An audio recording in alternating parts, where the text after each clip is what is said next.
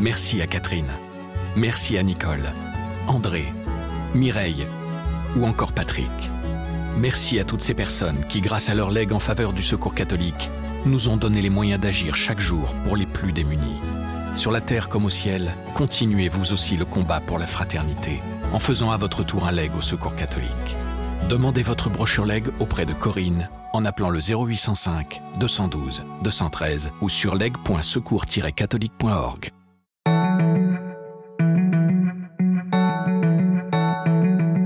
Je crois que la responsabilité politique met souvent au contact de questions si vives, parfois si douloureuses, sur euh, la vie, les difficultés des personnes, que elle est propice à l'interrogation spirituelle.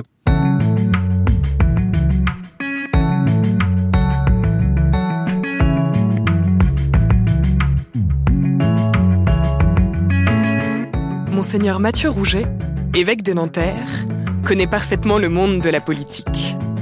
Théologien et essayiste, il a été pendant huit ans aumônier des parlementaires. Dans le contexte de la crise sanitaire, il lui semble primordial, aujourd'hui, de réconcilier foi et politique. Cependant, monseigneur Rouget se méfie des débats superficiels. Pour lui, il est nécessaire d'instaurer un dialogue profond, libre et serein.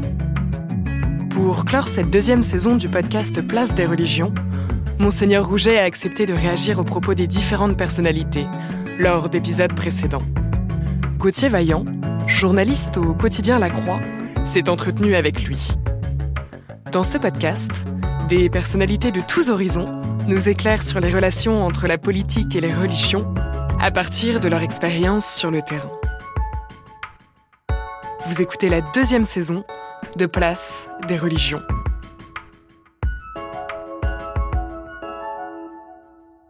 Bonjour Monseigneur Rouget. Bonjour. Vous êtes évêque de Nanterre depuis 2018 et vous êtes aussi l'ancien aumônier des parlementaires. Vous connaissez donc bien cette classe politique que nous avons questionnée dans ce podcast euh, sur la foi, la place de la religion ou de la spiritualité dans leur expérience d'élus et de terrain. La foi et la politique sont deux domaines que dans notre France laïque on a souvent tendance à opposer ou en tout cas à séparer très fortement. Aujourd'hui, quelle place est donnée selon vous aux faits religieux par les acteurs de cette sphère politique Je pense que les choses se passent différemment à différents niveaux.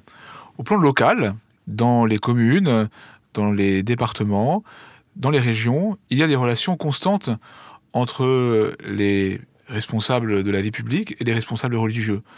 Au plan des communes, les maires et les curés sont en dialogue permanent et souvent très fructueux durant la crise sanitaire.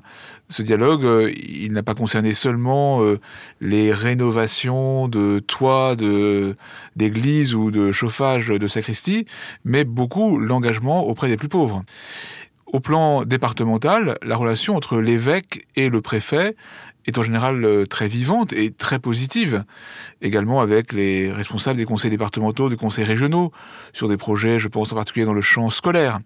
Donc il y a des relations constantes dans notre pays où malgré tout, l'Église est très présente et joue un rôle important, non seulement par la vie liturgique, mais aussi dans le cadre scolaire et le cadre caritatif. Au plan national, les choses sont parfois plus compliquées même si cette complication est aussi euh, à différentes euh, dimensions. Parce qu'il y a facilement des postures extrêmement laïcardes, où euh, les religions sont considérées soit comme quantité négligeable, soit comme des interlocuteurs secondaires. Et en même temps, quand on sort des postures, il y a des possibilités de dialogue qui achoppent parfois sur des grandes questions anthropologiques, mais qui peuvent aussi déboucher sur euh, des convergences et des dialogues en tout cas fructueux. On a parlé parfois ces dernières années d'un retour du religieux dans la société, d'un regain d'intérêt pour euh, la question spirituelle et pour le fait religieux lui-même. Avez-vous le sentiment que euh, chez les politiques, l'intérêt pour ces questions a évolué ces dernières années et, et si oui, dans quel sens? Alors je pense qu'il y a deux phénomènes contradictoires et coexistants, c'est-à-dire une sécularisation croissante de notre société, une ignorance religieuse toujours plus forte. Je pense par exemple aux jeunes générations de parlementaires qui euh, parfois n'ont aucun contact avec euh, l'expérience religieuse, qui ne la connaissent pas et donc qui ne peuvent pas la comprendre. Et en même temps, il y a euh, des questions nouvelles qui se posent autour de la place de l'islam, en particulier dans notre pays, mais aussi autour de l'interrogation spirituelle. Et parmi les élus, il y a aussi des recommençants, il y a aussi des néophytes. Et donc, euh, il y a cette coïncidence très paradoxale entre une sécularisation qui continue de se développer et une interrogation spirituelle qui réémerge également. C'est ce qui fait la complexité, mais aussi euh, la richesse de l'époque que nous vivons. Est-ce que vous auriez jusqu'à dire que cette réémergence de la question spirituelle peut être euh, vient tout simplement de cette euh, sécularisation grandissante, de cette perte de repères? Est-ce que c'est parce qu'il n'y a plus ces repères que une préoccupation revient là où avant peut-être des repères culturels suffisaient à tenir lieu de, de réponse à ces questionnements? Là aussi, je pense que la réponse est complexe parce que d'une part, il y a une sorte de matérialisme euh, qui euh, se suffit à lui-même, qui est très fort parmi beaucoup de nos contemporains, mais en même temps, l'inquiétude du cœur hum-, humain est ce qu'elle est, et donc euh, elle finit toujours par se lasser d'un matérialisme superficiel. En tout cas, elle peut se lasser d'un matérialisme superficiel. Après, je crois que la responsabilité politique met souvent au contact de questions, surtout la responsabilité de terrain, de questions si vives, parfois si douloureuses, sur euh, la vie, les difficultés des personnes, qu'elle est propice à l'interrogation spirituelle, à condition qu'il y ait aussi les bons interlocuteurs au bon moment pour l'accompagner.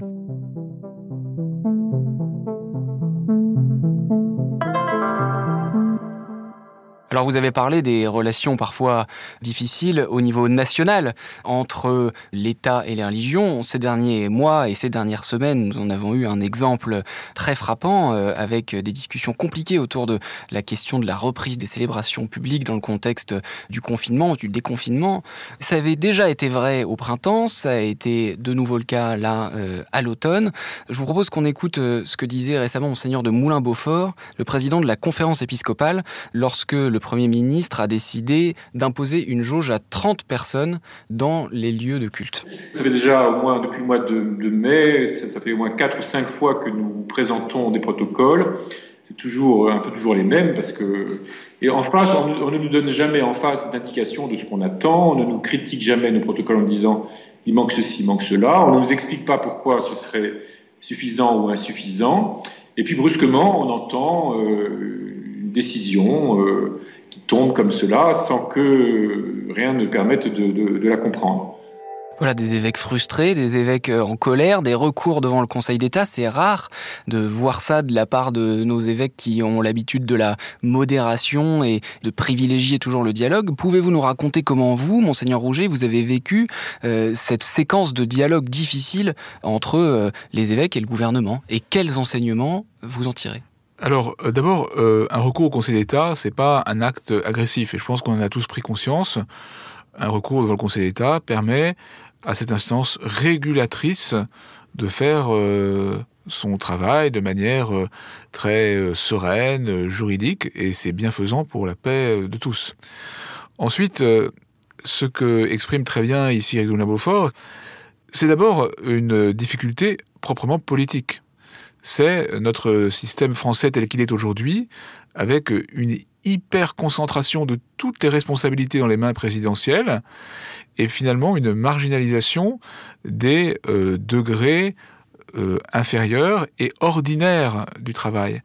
Et c'est vrai qu'une chose que nous avons eu vraiment du mal à comprendre, c'est que euh, nos experts, qui avaient travaillé sur des protocoles très précis, eh n'ont jamais eu en face de répondants à nos propositions, alors même que le secrétaire général de la conférence des évêques travaille au quotidien avec d'excellents interlocuteurs au ministère de l'Intérieur, à Matignon, à l'Élysée, euh, souvent issus de la préfectorale. Parfois, ce sont d'ailleurs des catholiques euh, engagés, mais d'excellents professionnels en tout cas. Et tout d'un coup, eh bien, ils sont paralysés dans leur action parce que tout doit être décidé au niveau suprême. Il y a là une sorte de sclérose de notre démocratie, qui, avant d'être une question Église-État, est une question proprement euh, de pratique politique. Alors après, comment comprendre les, crispations qu'il y a eu, et y compris que le Premier ministre se mette en situation d'être sanctionné de manière quasiment évidente, je pense qu'il y a euh, trois éléments. Premièrement, euh, la complication de la situation présente. Et il faut parer à, tant de difficultés que voilà, il ne s'agit pas de jeter la pierre à qui que ce soit. L'évangile nous en dissuade. Mais évidemment, dans une situation si difficile, l'hyperconcentration de la décision est encore plus euh, sujette à interrogation. Après ça, il y a ce que j'ai déjà évoqué, le fait que beaucoup de nos responsables politiques aujourd'hui n'ont pas d'expérience religieuse véritable. Ce n'est pas euh, leur faire injure que d'entériner ce fait que certains n'ont jamais eu l'expérience eh bien euh, d'aller régulièrement à la messe, euh, d'aimer se retrouver en communauté pour écouter la parole de Dieu et recevoir l'Eucharistie. Et donc le, besoin que les fidèles ont de se retrouver pour célébrer leur foi est très extérieur à leur expérience personnelle. Et d'une manière plus générale, en France, les pouvoirs publics ont, un rapport toujours très distancié à l'expérience religieuse et ont du mal aussi à comprendre que les religions ne sont pas toutes exactement religions de la même manière. Et donc euh, sont déconcertés de voir que euh, les protestants, les juifs, les musulmans, les catholiques n'ont pas exactement les mêmes attentes en matière de, vie religieuse. Et puis, il y a une troisième dimension qu'il ne faut pas, à mon avis, euh, complètement oblitérer qui est une sorte de réflexe plus ou moins conscient selon les majorités et les personnalités, qui consiste à se dire que si les religions sont un tout petit peu plus marginalisées, c'est pas plus mal. Il ne s'agit pas du tout de parler de persécution, mais il y a une sorte d'anticléricalisme ordinaire qui fait partie de la tradition politique française, qui est plus ou moins présente, qui est plus ou moins euh, tangible, plus ou moins active, et qui d'ailleurs s'est manifestée là euh, de manière plus particulière une fois ou l'autre.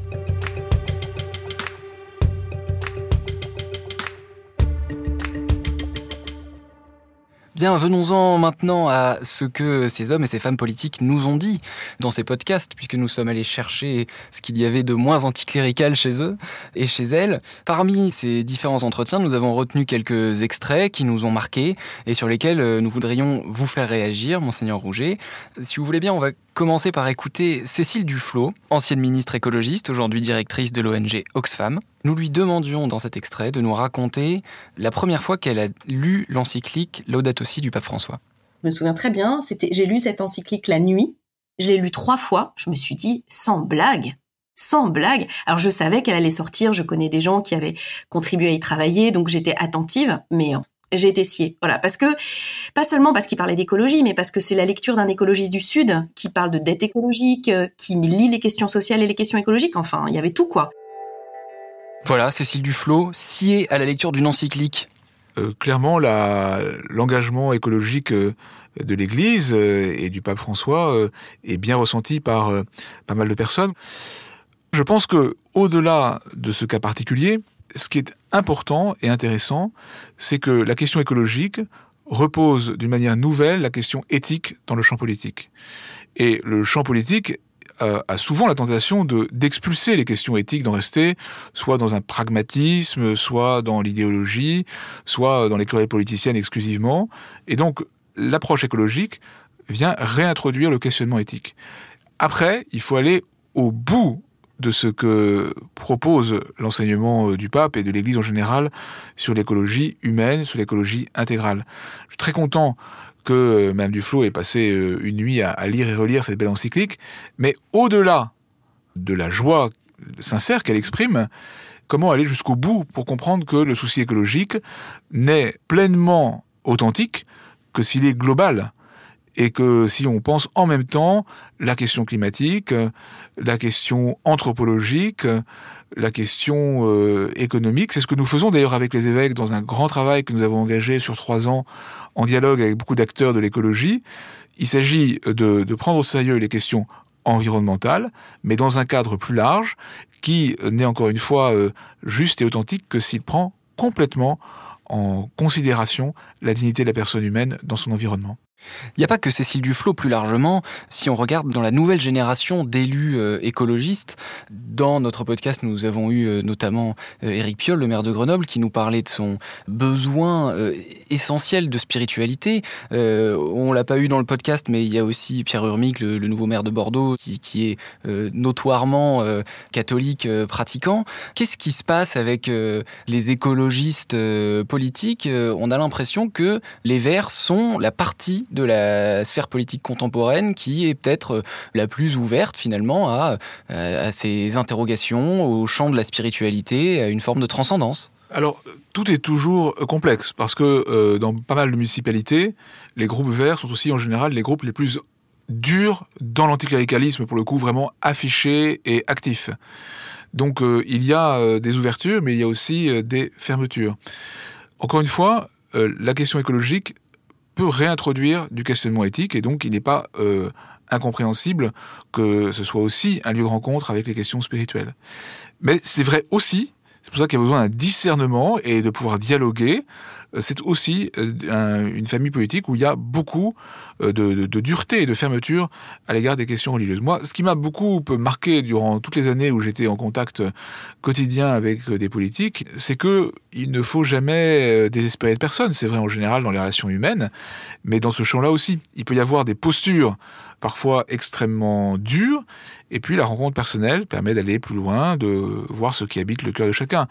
Autour du redémarrage de la vie liturgique, il y a quelques semaines et quelques jours, je me suis retrouvé sur un plateau de télévision, enfin l'un et l'autre à distance, mais relayés sur le même plateau de télévision, avec euh, un des principaux responsables de la France insoumise, qui euh, a fait un plaidoyer en faveur de la possibilité pour les chrétiens de, de prier, de se retrouver dans leurs églises, qu'on n'aurait sans doute pas imaginé.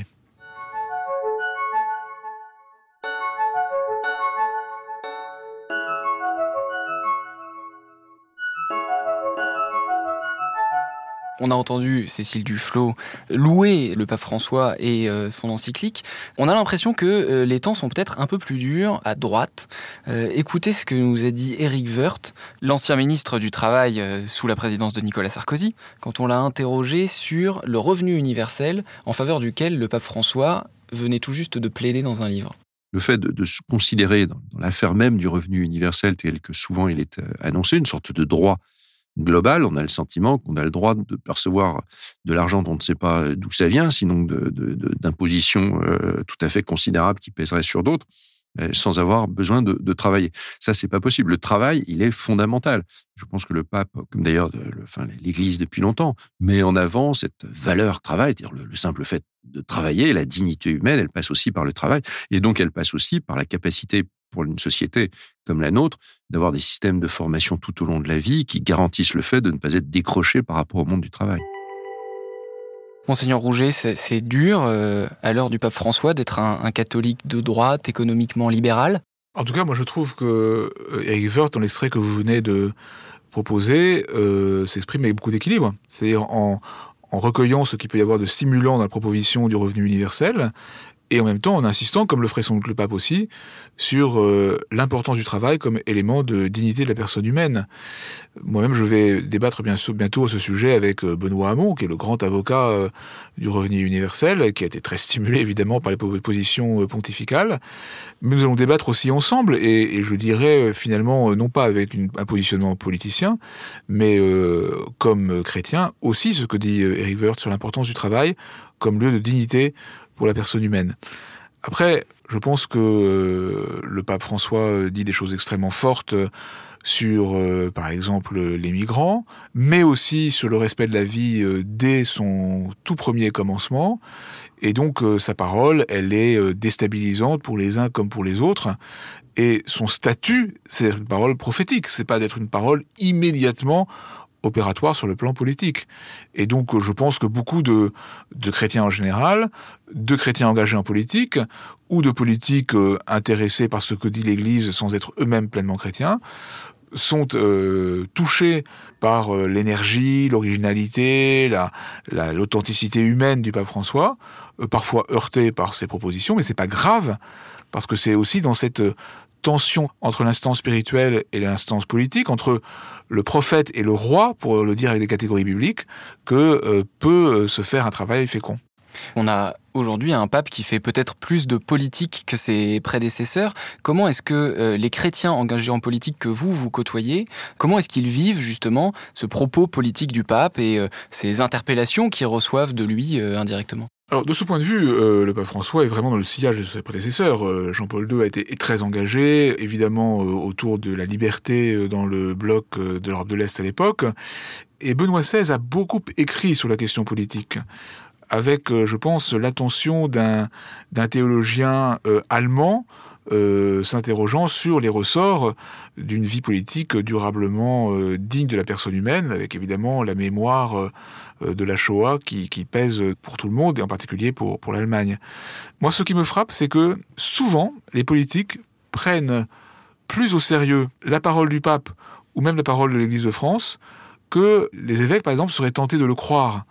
Et il y a une vraie disponibilité au dialogue. Alors après, euh, il y a des points sur lesquels il y a des désaccords, il y a des points sur lesquels il peut y avoir des malaises. Mais encore une fois, c'est pas grave. Même dans l'Église, il peut y avoir des désaccords et des malaises. C'est euh, le propre d'une authentique fraternité chrétienne, qu'elle soit ouverte euh, au dialogue, même un peu vif, à partir du moment où il est respectueux.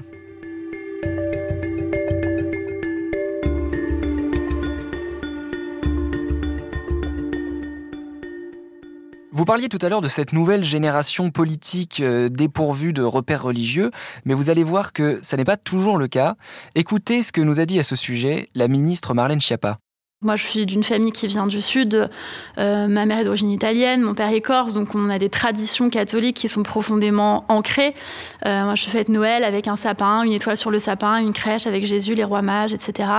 En même temps, euh, on, on, est très imprégné de beaucoup de traditions qui viennent du catholicisme. Et puis on a aussi nos propres superstitions, nos propres croyances. Et puis euh, il y a aussi des moments euh, où on prie en fait. Euh, vous savez, pardon, je vais, je vais dire un gros mot, mais il y a un rappeur qui avait fait une chanson il y a quelques années qui s'appelait Je prie Dieu quand je suis dans la merde. Il le sait, donc il me laisse dedans. Et je crois qu'on est beaucoup de gens à être rationnellement athées ou agnostiques. Mais moi, je crois, quand je prends l'avion, je récite Je vous salue Marie, je fais un signe de croix. Et c'est voilà, peut-être plus une superstition qu'autre chose, mais en tout cas, c'est, ça me permet de me raccrocher à quelque chose. Qu'est-ce que vous pensez de, de ces propos? Ça vous surprend? Alors ça ne me surprend pas beaucoup. Comme euh, je suis spontanément euh, bienveillant, je trouve ça extrêmement touchant, et vraiment touchant, profondément touchant. Et en même temps, avoir la foi, c'est pas avoir simplement un sentiment, avoir des traditions, avec même une sorte de quasi-équivalence entre tradition et superstition. Et donc, euh, ce que je souhaite à Marlène Schiappa, et comme au plus grand nombre, c'est de passer de ce sentiment, de ces traditions un peu extérieures, à une rencontre personnelle avec Jésus-Christ, vrai Dieu et vrai homme, sauveur par sa mort et sa résurrection, qui ouvre un chemin de vie, un chemin d'espérance, un chemin de respect de la personne humaine dans toutes ses dimensions, qui, euh, qui va loin et qui est euh, exigeant et qui conduit à une conversion, à une transformation. Parce que je crois que le grand enjeu aujourd'hui, dans une situation quand même politique assez explosive en France, où il y a beaucoup de fragilité, et cette crise sanitaire les renforce, les rend presque hyperboliques, nous avons à dépasser des postures, nous avons à entrer dans un, respect renouvelé de la personne humaine, euh, nous avons à, freiner des espèces de transgressions anthropologiques dont nous n'imaginons qu'elles sont que euh, simplement un peu abstraites, mais qui en fait euh, creusent le lit de la violence et de la déstructuration de la société, et donc on ne peut pas en rester à un sentiment religieux extérieur. Il s'agit de se demander ce qui nous rassemble, ce qui nous peut nous permettre de vivre durablement dans la paix les uns avec les autres, comment notre pays a profité de toutes les richesses qui sont les siennes pour lui-même et pour les partager avec d'autres. Et donc euh, les enjeux sont si forts qu'on ne peut pas en rester à simplement des attitudes de surface, aussi, euh, encore une fois, touchantes soient-elles. Est-ce que ce que dit Marlène Schiappa ne montre pas euh, toutefois quelque chose d'assez saisissant, qui est que même quand on est quelqu'un qui est plutôt issu euh, de la famille intellectuelle de la libre pensée, qui s'est fait connaître avec euh, des, considérations sur les religions plutôt attaquées comme des systèmes d'oppression, de domination, eh bien même dans ce cas-là, quand on est en France et qu'on est un responsable politique, on n'échappe pas à ces repères culturels. Est-ce que finalement c'est pas le signe qui ne s'efface pas tant que ça qui toujours là alors il y a deux choses. Il y a de, fait, nous sommes en France, qui est à la fois sans doute le pays le plus laïque et le plus catholique du monde. Et euh, moi, je me souviens avoir euh, célébré les obsèques d'un jeune député euh, socialiste, Olivier Ferrand, qui est mort quelques mois après son élection, donc en 2012, juste après l'élection de François Hollande. Et j'ai eu présent à cet enterrement tout le gouvernement, avec le Premier ministre, et, beaucoup, beaucoup de, de parlementaires. Et je me suis dit que pour certains, c'était la première fois qu'ils allaient à une cérémonie catholique. Et donc devenir député en France, c'est être euh, conduit à aller de temps en temps à des grandes cérémonies euh, catholiques. Donc c'est vrai qu'il y, a cela. Euh, mais en même temps, il y a aussi, aussi des fermetures qui peuvent être dépassées. Vous voyez, ce serait indiscret, donc je ne le ferai pas.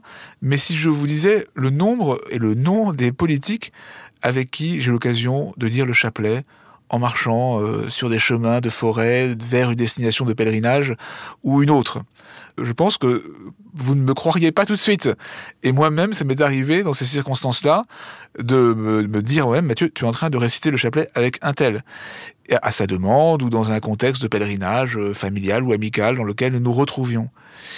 Mais ce qui était intéressant, c'est que évidemment, quand on vit ce genre de démarche, ce n'est pas pour euh, en rester à simplement une petite pensée, comme disent les gens de temps en temps, mais vraiment entrer sur un chemin. Et euh, moi, ce que je souhaite aujourd'hui pour mes concitoyens en général et pour les politiques en particulier, c'est d'être en chemin. Alors, chacun est là où, il en est, à son histoire personnelle, à sa position dans la société. Mais ce qui me semble important, c'est qu'on trouve davantage l'occasion de dialoguer euh, respectueusement, sereinement et vivement en même temps sur les questions essentielles parce que euh, les, les enjeux sont trop graves pour en rester simplement ou à des postures de fermeture ou à un sentiment euh, sympathique, et puis aussi suivant les auditoires quand même, on change un peu ce qu'on a envie de dire, mais voilà, il faut avancer sur des chemins d'approfondissement, d'amour et de vérité.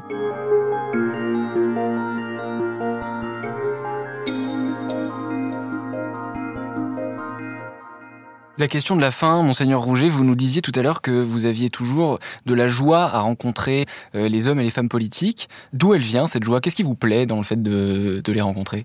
Je suis souvent vraiment touché par euh, tout simplement le goût des autres qui euh, anime les responsables politiques.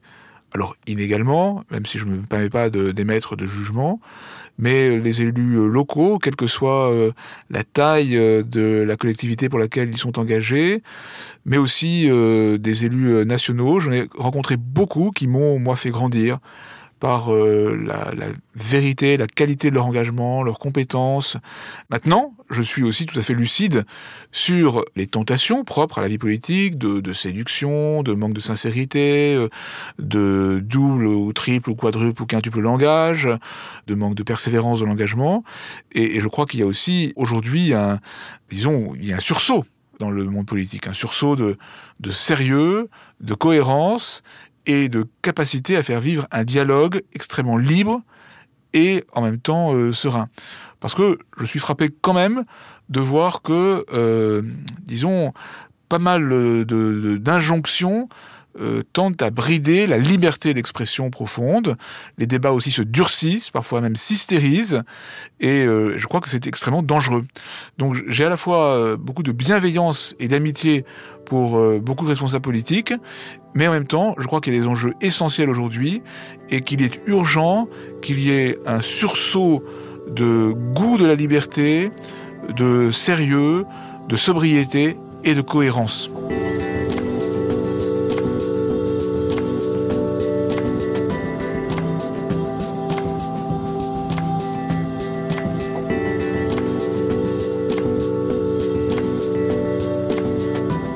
Venez d'écouter le dernier épisode de la deuxième saison de Place des religions.